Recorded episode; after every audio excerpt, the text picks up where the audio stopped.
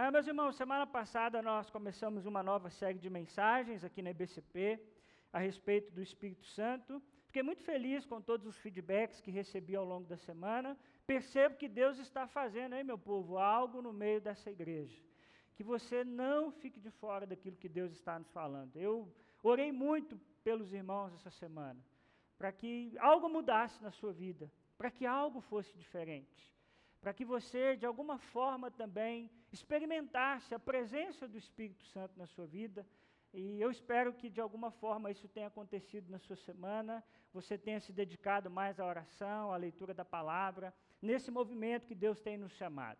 Essa série de mensagens se chama O Deus Esquecido, revertendo a nossa trágica negligência para com o Espírito Santo. Nós começamos na semana passada conversando a respeito de admitir que muitas vezes nós nos esquecemos do Espírito Santo. Eu fiz uma rápida pesquisa, eh, e nós tínhamos aqui, sei lá, mais ou menos 150 pessoas, que é o que a gente tem de cadeiras hoje, e ali umas seis pessoas apenas haviam escutado uma série de mensagens a respeito do Espírito Santo. E dessas seis, uns três irmãos aí vieram da Pentecostal, que é os nossos irmãos que geralmente falam mais a respeito do Espírito Santo. Então eu rachei no meio, eu falei, ó, só conta três votos, né? Só conta o pessoal aí que cresceu em uma igreja tradicional. Nós não falamos a respeito do Espírito Santo e nós admitimos isso juntos, clamamos ao Senhor, pedimos perdão ao Senhor. E hoje eu quero falar sobre um tema muito importante, irmãos, que é o tema conheça. Quem é o Espírito Santo? É isso que nós vamos conversar hoje. Nós temos, irmãos, no nosso, principalmente né, no evangelicalismo brasileiro, a ideia de que as coisas do espírito são feitas de qualquer maneira. Quase que uma vida com o Espírito Santo, uma igreja que atua, no, que anda no poder do Espírito Santo, é algo meio bagunçado. É algo que tira, de alguma forma, a nossa inteligência a nossa ordem.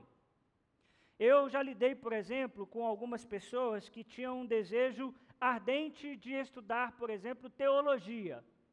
Tinham um desejo enorme de conhecer mais a respeito da Bíblia, da história da igreja, essa coisa toda, mas foi dito a essas pessoas o seguinte: cuidado, porque a letra mata. É o espírito que vivifica.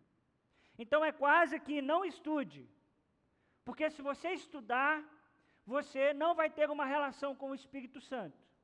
Você vai se tornar frio.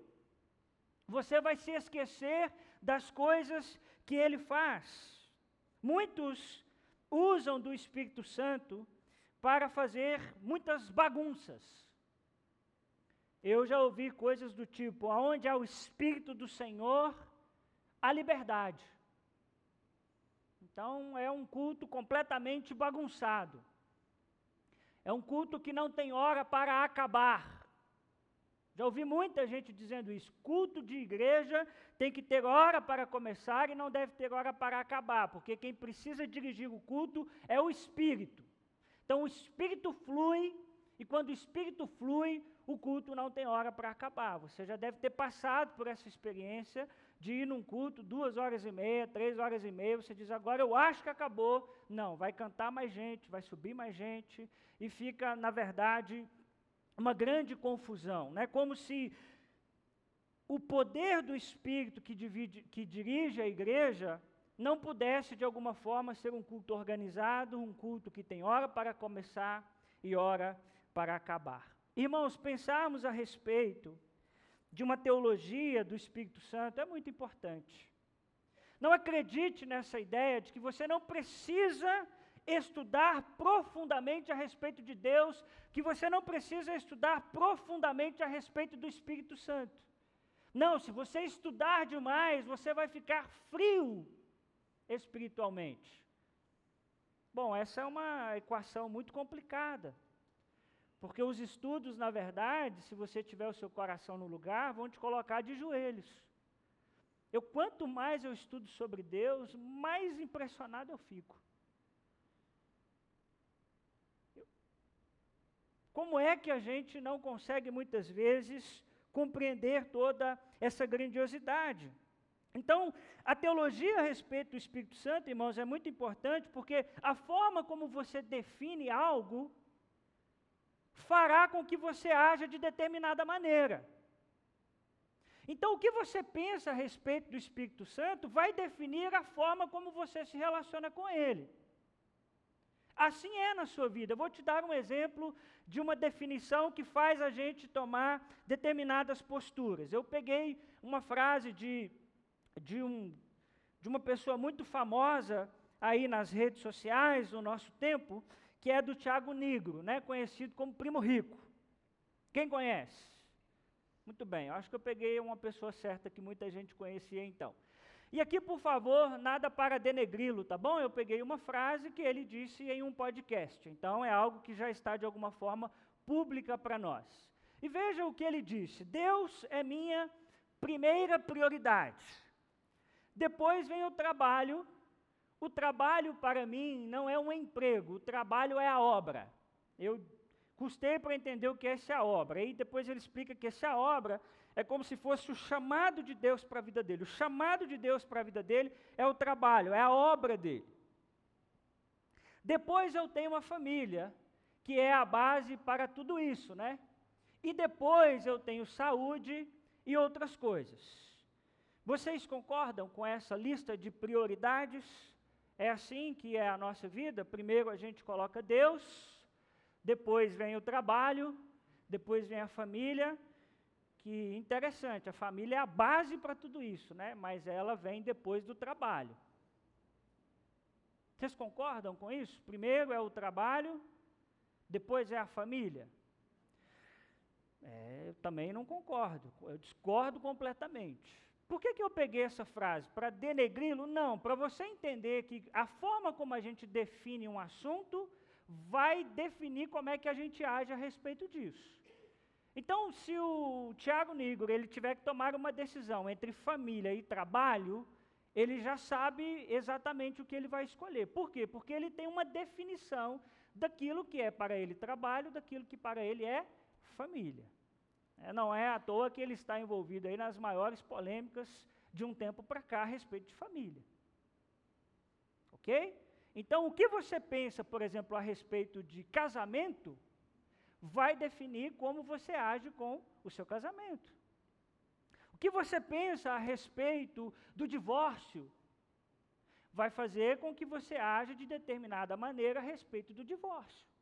Então, quando nós pensamos no Espírito Santo, irmãos, aquilo que nós pensamos a respeito dele vai determinar como nós agimos. Então, pensar na teologia do Espírito Santo é fundamental, porque uma boa teologia, uma teologia fundamentada na palavra de Deus, vai nos levar a uma vida de temor a Deus e de amor a Deus. Mas também, uma teologia errada, um pensamento errado, pode nos levar para uma direção errada. Irmãos, isso aqui é muito importante, parece muito bobo o que eu estou dizendo, não é. Se nós tivermos uma visão errada a respeito do Espírito Santo, nós podemos tomar caminhos equivocados. Nós precisamos, irmãos, antes até de eu tentar definir de alguma forma quem é o Espírito Santo, entender que é um grande desafio explicar o inexplicável. Deus cabe no nosso conceito lógico? O que, vocês acham? A gente consegue entender 100% de Deus? Vocês acham que é possível decodificar Deus e dizer Deus é só isso aqui, ó? Isso é impossível. Isso é impossível. Ele é muito maior do que nós pensamos, né? A Bíblia diz que nós não podemos, irmãos, compreender o nosso Deus por completo. Esses dias eu vi uma pessoa fazendo uma crítica àquela música que diz que ninguém explica Deus. Nós já cantamos essa música aqui, não já? Ninguém explica, ninguém explica Deus, dono de toda a ciência. E a pessoa dizia assim: é claro que explica Deus. Está revelado na Escritura. Então, o que está revelado na Escritura está explicando Deus. Isso é, Faltou uma leitura poética da coisa, né? O que nós estamos dizendo é: Deus não cabe na melhor definição que nós fizermos nas nossas teologias. Ele é muito maior, ele é muito mais perfeito. Há coisas a respeito de Deus, meus irmãos, que permanecem em segredo, em mistério. Veja o que diz Deuteronômio 29, 29. Você pode ler comigo? Vamos juntos? As coisas encobertas pertencem ao Senhor, ao nosso Deus, mas as reveladas pertencem a nós e aos nossos filhos para sempre, para que sigamos todas as palavras dessa lei. Veja o que a palavra do Senhor está nos dizendo: que existem coisas encobertas, e essas coisas encobertas pertencem a Deus. E como, irmãos, muitas vezes nós temos dificuldade de lidar com isso, nós queremos explicar tudo, nós queremos dar resposta para tudo, como se nós, em algum momento, não pudéssemos dizer assim: não sei, não sei, não, não me parece claro. Não consegui perceber isso. Mas é interessante que nós sempre temos resposta para absolutamente tudo. Olha Isaías 40, 13. Quem definiu limites para o Espírito do Senhor ou instruiu como seu conselheiro? Veja o que ele está dizendo. Quem colocou limites em Deus? Quem pode aconselhar Deus? Quem pode dizer, é só isso que Deus é? Então, irmãos, tenha em mente que eu não consigo nessa noite, até pelo nosso tempo, mas também pelo próprio tema, tratar de um estudo exaustivo a respeito do Espírito Santo, como se fosse possível explicá-lo 100%. Mas nós temos na Bíblia, sim, muita coisa que nos foi revelada, e a palavra diz que isso que nos foi revelado pertence a nós, nós devemos estudar, nós devemos nos dedicar para entender quem é o Espírito Santo. Eu queria que você pensasse um pouquinho aí no seu lugar. Quem é o Espírito Santo? Imagine que eu e você estamos conversando. E eu pergunte a você, meu irmão, minha irmã, quem é o Espírito Santo? O que você me responderia? Pensa aí, não precisa me responder aqui agora não, mas responda para você mesmo. Imagine que eu estou sentado numa cadeira na sua frente, eu te pergunte, quem é o Espírito Santo? que você me diria? Vamos percorrer alguns textos bíblicos e entender quem é o Espírito Santo. Irmãos, em primeiro lugar, o Espírito Santo é Deus. Irmãos, ele não é menor, ele não é de natureza diferente em relação a Deus Pai, ao Deus Filho. E para isso nós precisamos entender um conceito ah, difícil até da gente explicar, que é o que a teologia vai chamar de trindade.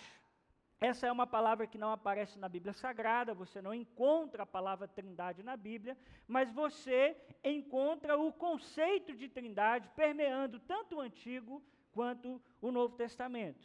A ideia de que Deus é três pessoas distintas, as três pessoas são plenamente Deus, mas só há um Deus. Isso é uma boa definição de trindade. Deus é três pessoas distintas, as três pessoas são plenamente Deus e só há um Deus. Bugou sua cabeça? Bugou não? Foi tranquilo isso aqui? Que bênção, hein? Que bênção. Batista é bom demais, né? Batista é muito tranquilo, graças a Deus, né? Trindade, irmãos, é um dos conceitos teológicos mais difíceis de serem explicados. Porque nós não somos politeístas. Nós não acreditamos em deuses. Nós acreditamos em um único Deus. Então, Deus é três pessoas distintas, as três pessoas são plenamente Deus e só há um Deus. E nós vemos, irmãos, a Trindade em muitos textos da Bíblia Sagrada. Nós vemos o Espírito Santo, Deus e Jesus Cristo em muitos textos, desde o primeiro capítulo da Bíblia Sagrada. Quando Deus vai criar a humanidade, ele diz o seguinte: quem lembra? Façamos, quem lembra? O homem, a nossa imagem e semelhança. Bom, façamos aí é singular ou plural? Plural. Façamos. Com quem é que Deus está conversando? Com os anjos não pode ser. Porque senão Deus os faria a imagem e semelhança dos anjos, e os anjos seriam a mesma coisa, a imagem e semelhança de Deus. Então nós entendemos que essa é uma conversa da Trindade. Deus Pai, Deus Filho e o Deus Espírito Santo, desde a fundação do mundo, dizendo: Nós vamos fazer o homem a nossa imagem e a nossa semelhança. Quando você olha para esse texto do Novo Testamento, no Antigo Testamento você tem várias outras ah, menções à Trindade, eu não consigo esgotar todos os textos, mas você vê a Trindade também no Novo Testamento. Quando eu queria que você lesse esse texto na sua casa, Efésios capítulo 1, dos versículos 3 a 14, não dá tempo de eu ler todo esse texto aqui, pelo tamanho dele, e os outros textos que nós vamos ler, mas nós vemos a trindade envolvida no nosso processo de salvação. Nós vemos que dos versículos 3 a 6, Paulo coloca o Pai como o planejador, como aquele que planejou a nossa salvação. Dos versículos de 7 a 12, coloca Jesus, o Filho, como o executor desse plano, aquele que nos dá a redenção. E nos versículos 13 e 14, nós vemos a obra do Espírito Santo que aplica o plano de Deus em nossa vida. Isso é maravilhoso, meu irmão. A Trindade está envolvida na nossa salvação. Eu vou falar de novo. A Trindade está envolvida em nossa salvação. Isso é muito importante. Veja que os três estão envolvidos. É a Trindade, é esse Deus maravilhoso. Quer ver uma outra coisa que nos mostra a respeito da Trindade e que também nos prova que o Espírito Santo de Deus é Deus? Olha só a relação das palavras Espírito e Deus. Você encontra isso em muitos textos da Bíblia, mas eu quero te mostrar esse texto aqui de Atos, capítulo 5, versículos 3 e 4. Ananias, como você permitiu que Satanás enchesse o seu coração a ponto de você mentir a quem, gente? Ao Espírito Santo. Lembra desse texto?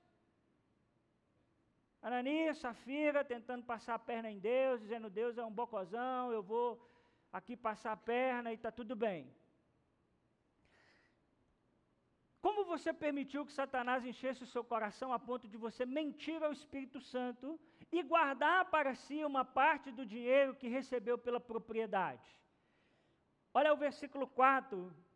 O que o levou a pensar em fazer tal coisa? Você não mentiu aos homens, mas você mentiu a Deus. Percebe que aqui, nesse texto de Atos, o Espírito Santo é o Espírito de Deus. Então ele diz: você, primeiro ele diz, você mentiu ao Espírito Santo, e depois ele diz, você não mentiu a nenhuma outra pessoa, você mentiu ao próprio Deus. Então veja que Pedro se refere explicitamente ao Espírito Santo como o próprio Deus. Irmãos, o Espírito Santo, um outro ponto que nos ajuda a entender que o Espírito Santo é o próprio Deus, é que ele tem os mesmos atributos de Deus. Nós sabemos que, por exemplo, que Deus é onipotente. O que é dizer que Deus é onipotente, assim, bem a grosso modo? Quem lembra aí da escola bíblica? Quer é dizer que Deus é onipotente. Ele é o que? Todo poderoso. Ele tem todo o poder. Olha Zacarias 4,6. Esta é a palavra do Senhor para Zorobabel. Não por força nem por violência, mas pelo meu espírito, diz o Senhor dos exércitos. Veja que o espírito aqui é apresentado como alguém que tem toda força, alguém que tem todo o poder. Mas esse espírito também é nos apresentado na Bíblia como onipresente. Onipresença é o que, gente? Quem lembra? Está presente em todos lugares. Olha lá o Salmo 139, 7 a 8. Para onde eu poderia escapar do teu espírito? Para onde eu poderia fugir da tua presença? Se eu subir aos céus, o que, que acontece? Lá estás. E se eu fizer a minha cama na sepultura, também lá estás. E nós, de vez em quando, achamos que nós damos uma escondida de Deus, hein? Fala a verdade. Não. A palavra nos, do Senhor nos diz que esse Espírito, ele está presente em todos os lugares e ele também é onisciente, ou seja, ele conhece todas as coisas. 2 Coríntios, primeira carta, 1 aos Coríntios, capítulo 2, versículo 10, a parte B diz: Mas Deus o revelou a nós por meio de quem, gente? Do Espírito. O Espírito faz o quê? Sonda todas as coisas, até mesmo as coisas o que, gente? Mais profundas de Deus.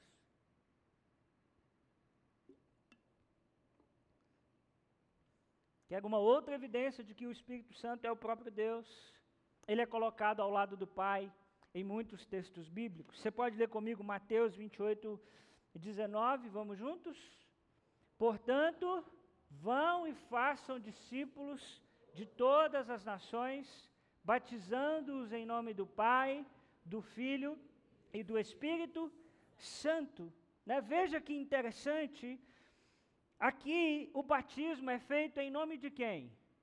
Do Pai, do Filho e do Espírito Santo. Então, irmãos, entender isso é muito importante, porque o Espírito Santo é o próprio Deus. Por isso, ele deve receber de nós a mesma honra que nós dispensamos a Deus Pai e a Jesus Cristo, nosso Salvador. Irmãos, isso é muito importante, porque tem uma turma que muito sutilmente tenta colocar o Espírito Santo como menos qualificado, o Espírito Santo como menos importante. Mas nós vemos que ele é o próprio Deus. Amém? Amém. Segunda a questão que eu quero te dizer a respeito do Espírito Santo, a primeira é que ele é Deus, e a segunda é que ele é uma pessoa, ou se você preferir, ele é um ser pessoal. Ah, irmãos, é muito importante nós entendermos que o Espírito Santo não é um, só um poder, um, um fantasminha camarada, é, um, é um negócio meio cósmico, mas entender a pessoalidade do Espírito Santo é muito importante. De vez em quando tem um, uma questão que sempre ah, tenta voltar, que é a ideia do panteísmo. Ele tenta voltar nos discursos mais bonitos, mas ele está sempre nos rondando, principalmente por influências de religiões orientais.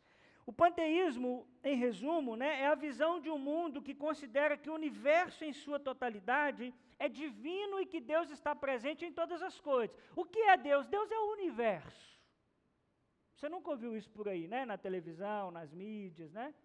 O universo conspira. Vou nem falar de signo, viu? Quando eu entro no perfil de vocês e está lá cristão, sagitário, eu digo, meu Deus do céu. Entendeu nada do Evangelho. Quando está cristão, sagitário, como é que é? Ascendente em Capricórnio. Eu digo, meu Deus do céu. A gente tem essa ideia assim, de, um, de um negócio meio cósmico, e o Espírito Santo é meio que esse negócio. O que, que é Deus? Deus é esse negócio. Por exemplo, você deveria parar de dizer o seguinte: Deus é tudo. Quem é Deus? Deus é tudo.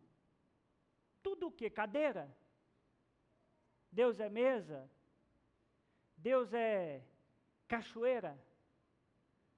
Como é que Deus é tudo?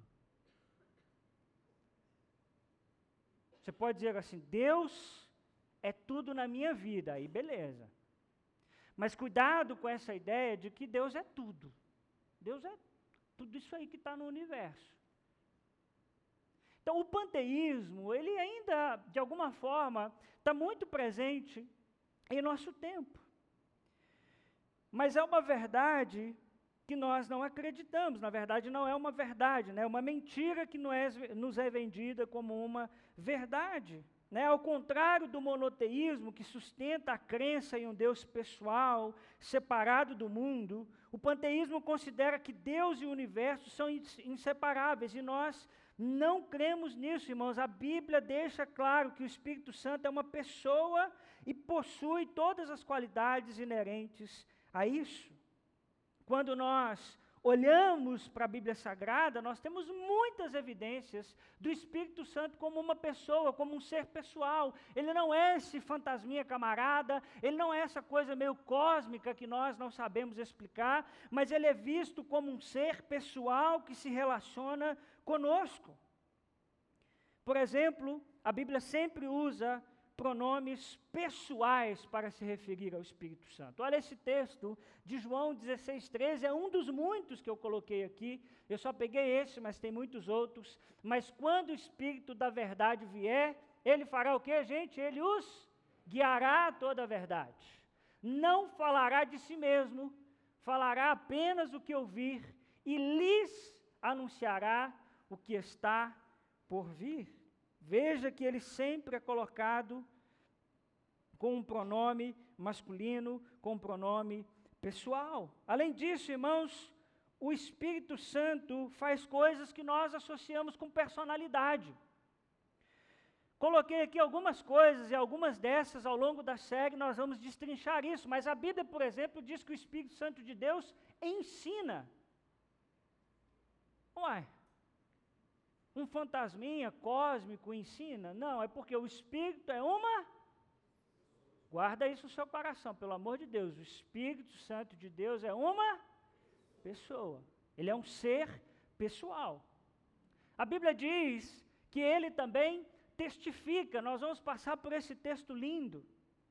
O Espírito Santo de Deus nos guia.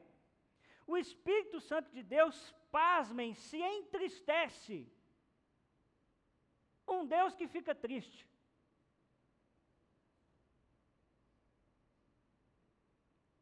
E a nossa teologia de que crente não chora, de que crente só vive de vitória em vitória. Interessante. Veja que o Espírito nos convence do pecado. Um fantasma nos convence do pecado não faz sentido. Objetos impessoais não se comportam dessa maneira, somente uma pessoa pode fazer isso. Irmãos, isso é muito importante, porque dizer que o Espírito Santo de Deus é um ser pessoal significa dizer que ele não é um ser distante, não é um ser intocável, mas ele está, de alguma forma, se relacionando pessoalmente conosco. Isso é a mensagem do Evangelho. O seu Deus, o meu Deus, não é distante.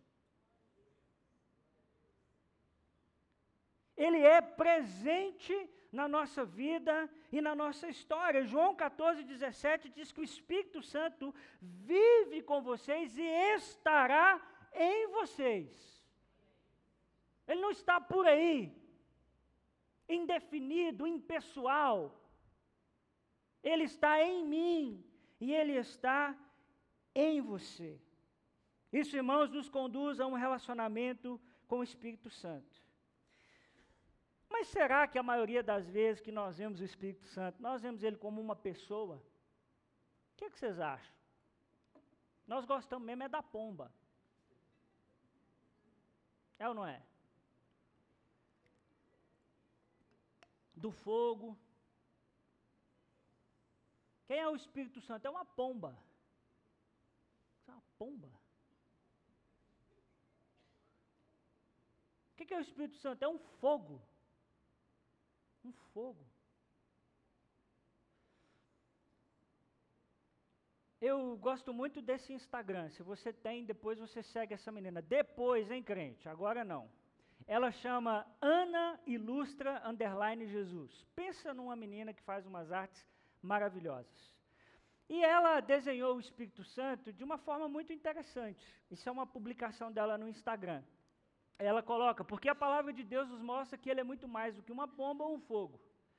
Ele é o Espírito de Deus que mora dentro de nós. E toda vez que ela escreve, que ela desenha, na verdade, a respeito do Espírito Santo, ela coloca esse, esse, essa, esse bichinho, essa pessoa, né? Ele, ela desenha o Espírito Santo como uma pessoa. Faz muito sentido. Faz muito sentido. Tem uma ilustração dela que é linda. Ela, ela coloca, ela desenha uma Kombi, e aí ela desenha o Espírito Santo no volante e a outra pessoa sentada no banco do carona. Como se fosse o Espírito Santo direcionando e guiando aquela vida. Está vendo, irmãos? Nós perdemos essa ideia do Espírito Santo como uma pessoa. Nós pensamos nele como algo muito abstrato. Mas nunca como alguém que está do nosso lado. Nunca como alguém que nos conduz em nossa vida diária. Eu queria que você, quando ouvisse a respeito do Espírito Santo, virasse uma chavinha no, na sua cabeça e no seu coração. O Espírito Santo de Deus é seu amigo.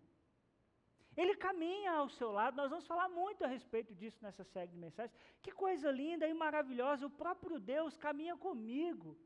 Ele não é distante, ele não é abstrato, ele não é uma coisa assim que a gente não sabe exatamente o que, que é mas Ele é alguém presente em nossa vida. Amém?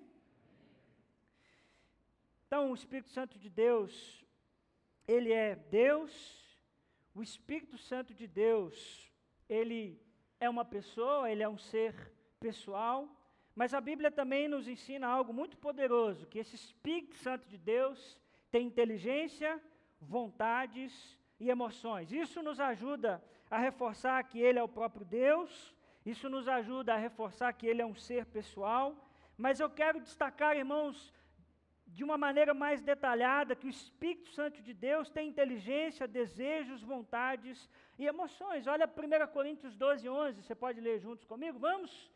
Todas essas coisas, porém, são realizadas pelo mesmo e único Espírito, e ele as distribui individualmente a cada um conforme ele quer. Apóstolo Paulo, falando a respeito dos dons, e ele diz o seguinte: o Espírito distribui conforme ele quer. Ele quer, ele tem desejos, ele tem vontades, ele tem sentimentos. Isso é muito interessante, irmãos, porque significa dizer que é Ele que está no controle. Nós não podemos escolher os dons que nós recebemos, como também não podemos determinar o que Deus deseja fazer por nosso intermédio ou por intermédio da igreja. O Espírito Santo de Deus tem um plano para a nossa vida, para cada um de nós. Ele distribui os dons conforme Ele quer. Nem todo mundo vai ter o mesmo dom. Ao contrário do que é ensinado em muitos lugares, de que você precisa falar em línguas como um dom de uma evidência de que você foi batizado no Espírito Santo. Uai, o Espírito não dá o dom conforme ele quer? Nem todo mundo tem o mesmo dom. Então é muito importante a gente entender que o Espírito tem vontades. Ele tem um plano, irmãos, para a sua vida, ele tem um plano para essa igreja, tanto no que diz respeito à nossa comunidade local, quanto em todo o mundo. Você crê nisso? Ele distribui, ele faz conforme ele quer, não conforme eu quero, conforme você quer, mas da forma que ele quer. Paulo vai falar, por exemplo, meus irmãos, de entristecer o Espírito Santo, Efésios 4:30. Ele vai falar em 1 Tessalonicenses 5:19 de apagar o espírito. Nós vamos passar por esses textos ao longo da série. Estevão acusa seus adversários, Atos 7:51, de sempre resistirem ao Espírito Santo. E embora seja possível resistir a uma mera força, não é possível mentir ou entristecer a algo que seja um ser impessoal. Então, o Espírito Santo de Deus tem inteligência, vontades e emoções. Amém? Amém. Tranquilo até aqui? Uma quarta coisa que eu quero ensinar a você a respeito do Espírito Santo é que o Espírito Santo de Deus intercede por nós. Esse texto de Romanos é muito lindo. Inclusive, nós ficaremos uma mensagem inteira só nesse texto. Mas eu quero hoje já começar essa conversa de que o Espírito Santo de Deus intercede por nós. Veja, você pode ler esse texto comigo? Vamos juntos? Da mesma forma, o Espírito nos ajuda em nossa fraqueza, pois não sabemos como orar. Mas o próprio Espírito intercede por nós com gemidos inexprimíveis. E aquele, está ali não? Está não, né? E aquele que sonda os corações conhece a intenção do Espírito, porque o Espírito intercede pelos santos de acordo com a vontade de Deus. Você crê nisso? Se depois você puder ler Romanos capítulo 8 na sua casa, você vai ver que Paulo vai falar de, de pelo menos três gemidos que acontecem. O primeiro é o gemido da criação, ele fala que a natureza aguarda com grande expectativa, nós já lemos esse texto aqui em outros sermões, a manifestação da glória dos filhos de Deus. Depois, Paulo vai falar dos versículos 23 a 25, dessa agonia, desse gemido dos filhos de Deus. E agora, Paulo, nos versículos 26 e 27, fala dos gemidos do Espírito, que intercede por nós com gemidos inexprimíveis. O que são esses gemidos inexprimíveis?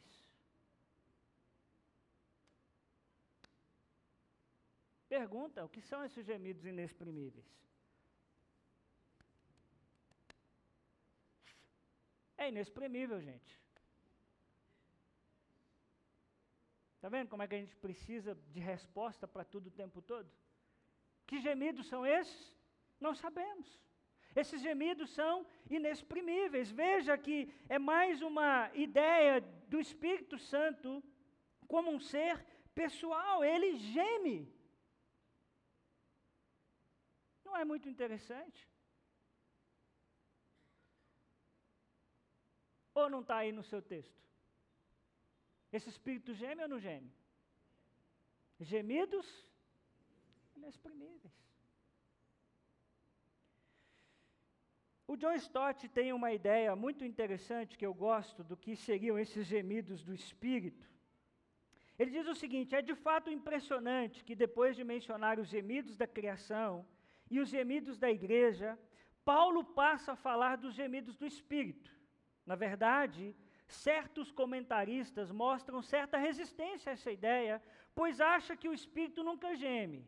Assim, Segundo eles, o que Paulo está dizendo é que o Espírito nos leva a gemer. Então, tem uma turma que vai dizer: não, um, um Deus que geme é um negócio muito esquisito. Esse Espírito, na verdade, nos leva a gemer, somos nós que gememos. Assim, segundo eles, o que Paulo está dizendo é que o Espírito nos leva a gemer. No entanto, a linguagem de Paulo é clara. O Espírito intercede por nós com gemidos, o quê? Inexprimíveis. Isso é, sua intercessão é acompanhada por gemidos e se expressa através deles. É verdade que a criação de Deus e os filhos de Deus gemem em virtude de seu estado atual de imperfeição, e nada há no Espírito Santo que seja imperfeito. E aí ele termina dizendo uma coisa muito linda. Ele diz: Por isso, é bem possível que o Espírito Santo se identifique com os nossos gemidos, com o sofrimento do mundo e da igreja, e que ele compartilhe dos nossos anseios por uma libertação final dessas coisas. Nós e ele emitimos o mesmo gemido. Você consegue perceber a profundidade do que o John Stott está dizendo? Eu quero ler isso de novo com você. Por isso, é bem possível que o Espírito Santo se identifique com os nossos gemidos, com o sofrimento do mundo e da igreja, e que Ele compartilhe dos nossos anseios por uma libertação final dessas coisas. Nós e Ele emitimos o mesmo gemido.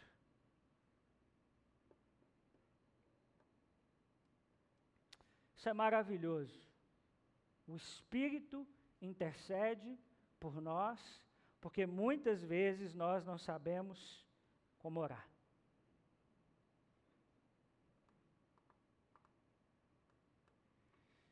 Eu não sei você, mas muitas vezes da minha vida eu não soube como orar. De vez em quando isso acontece ainda. Por exemplo, quando estou enfrentando uma luta, eu peço para Deus me tirar da luta, ou eu peço para Deus me fortalecer na luta, porque Ele está trabalhando em mim através dessa luta. O que, que a gente tem que pedir? Para sair da luta? Lembra de Tiago, que Tiago diz que as nossas provações têm como objetivo gerar em nós um, um caráter íntegro nananã, e fazer com que a gente seja forte. Então Deus usa as provações para fazer a gente forte. Que é gente imatura, é gente que não soube passar pela provação. Não aceita provação. E aí Deus vira a, a babá. Então, num tempo de luta, a gente pede para sair da luta ou pede para Deus fortalecer os ombros da gente? É uma oração difícil, não é? Porque tem horas que eu gostaria de orar para sair da luta. Ou você não?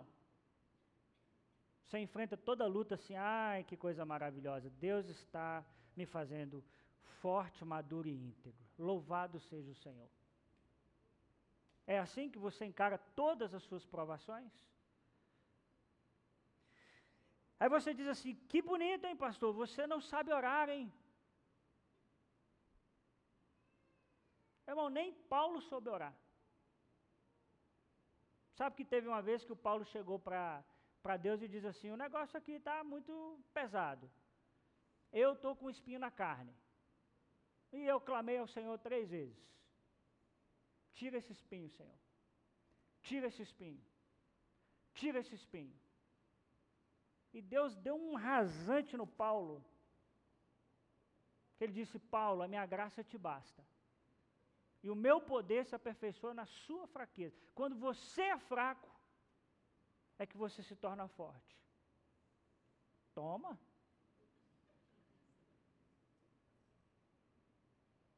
Então, se Paulo não sabia às vezes orar, o que dirá a nós?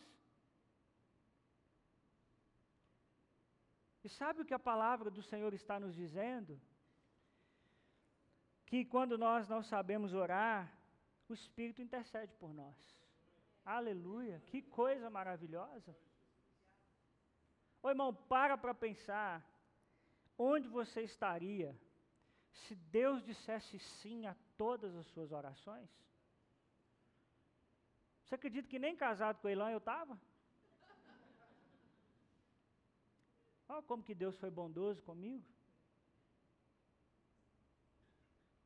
Quantas orações se Deus tivesse nos respondido, nós estaríamos arrebentados, quebrados, na lona.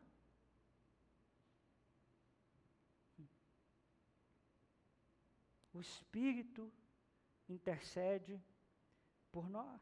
Em alguns momentos nós não sabemos como orar.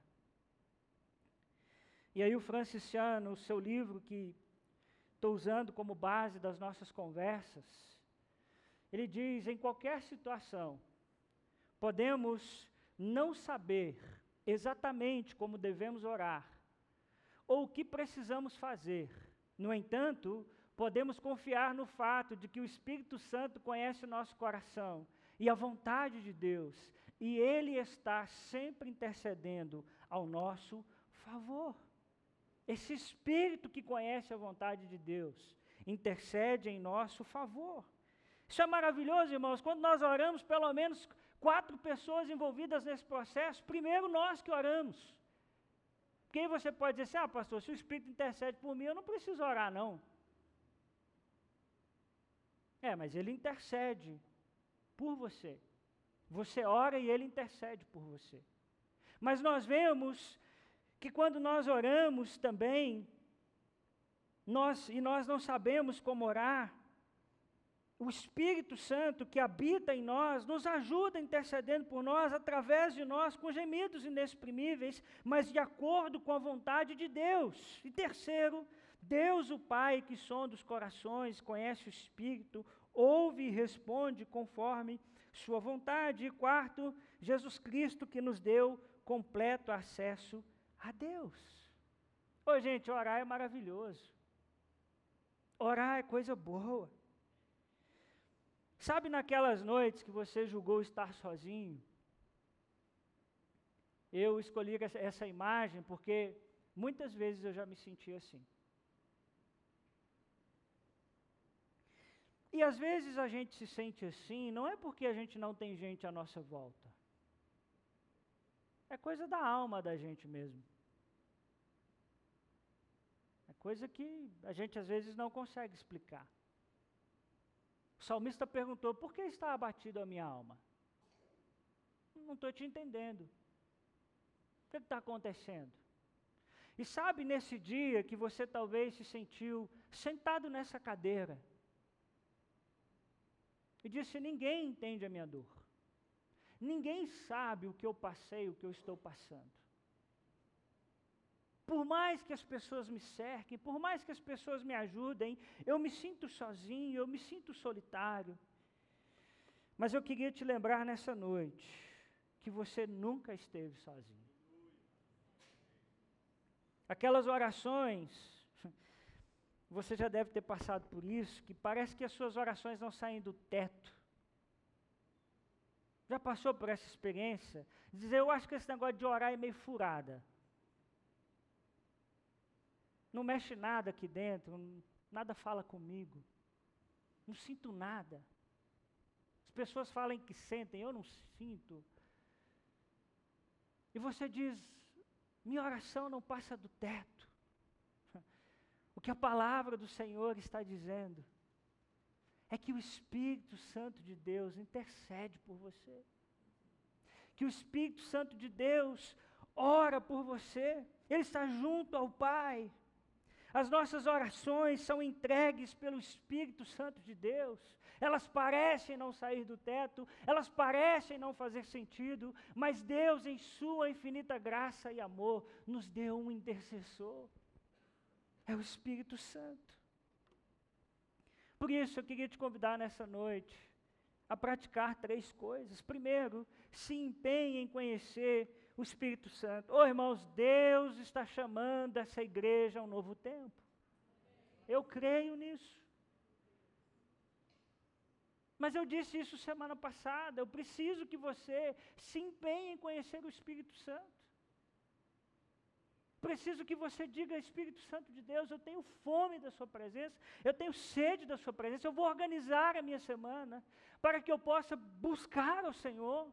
Eu quero uma vida cheia do Espírito Santo. Reveja essa mensagem essa semana, passe pelos textos bíblicos que nós lemos, faça alguma coisa, mas coloque isso como uma prioridade. De novo, irmãos, o Espírito Santo é uma pessoa. E às vezes nós estamos aqui, nós queremos que uma rajada de fogo aqui no meio do culto para a gente dizer o Espírito está entre nós. Ô irmão, o Espírito está aqui, ó. Está aí. E quantas vezes nós, ó, não nos empenhamos em conhecê-lo. Segundo, creia que o Espírito Santo é o próprio Deus. Ô, gente, nós temos que estabelecer nossa teologia, enfincar aquilo que nós cremos. Ele não é um fantasminha, camarada, ele não é tudo. Não, o Espírito Santo é o próprio Deus. E terceiro, decida orar mais essa semana, decida passar mais tempo com o Espírito Santo de Deus essa semana. Ô irmãos, para de uma fé que é só comunitária, é só o culto. Isso aqui é importantíssimo. Coisa boa nós estarmos juntos, mas você precisa ter uma relação com o Espírito Santo. Você precisa buscar isso, você precisa fazer disso uma prioridade na sua casa e na sua família.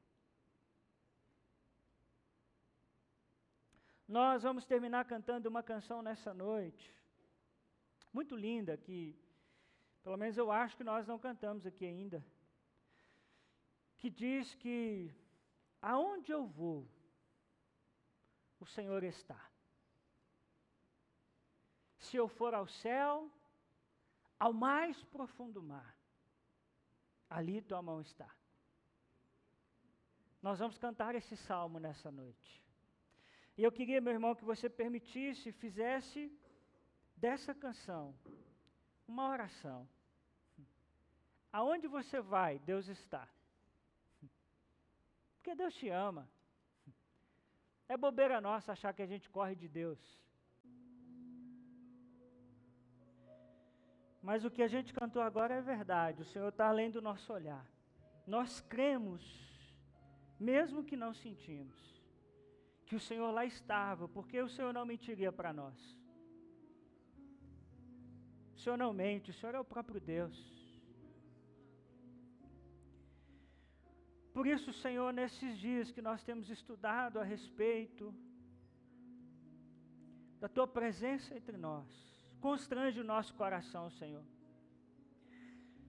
Não é na força do nosso braço, não é na força do nosso discurso, nós queremos o poder do Espírito. Deus, eu creio que o Senhor está nos levando a um novo nível contigo. Ah, Deus, eu creio que o Senhor está incomodando corações. Gente que nessa noite está se comprometendo, Pai, a orar mais, a te buscar mais, a colocar o Senhor como prioridade. Mas obrigado, Senhor, porque o Senhor não é um Deus distante. O Senhor é um fantasma que vai andando por aí. O Senhor está em nós. O Senhor vive em nós. Que mensagem bendita, Senhor. Nós não somos dignos disso. Por isso clamamos o sangue de Jesus sobre a nossa vida. Te agradecemos pelo sacrifício de Cristo na cruz, como vimos hoje toda a Trindade envolvida em nosso processo de salvação. Te amamos, Senhor te amamos. Por isso, nessa noite, Senhor, desperta o nosso coração, coloca em nós, Senhor, fome e sede da tua palavra, fome e sede de oração. Senhor, nós estamos cansados de uma vida medíocre com o Senhor, cansados de uma vida mais ou menos. Nós queremos, Senhor, uma vida cheia do teu Espírito Santo. Por isso, te conhecer, como vimos nessa noite, é tão importante. Para podermos dizer, habite em nós, viva em nós, nós te amamos. Santo, bendito e poderoso Espírito Santo. Oramos no nome de Jesus, nosso Salvador. Amém. Amém. Que você tenha uma semana cheia do Espírito Santo. Dá um abraço quem está do seu lado. Deseja ele uma boa semana. Vá em paz em nome de Jesus. Amém.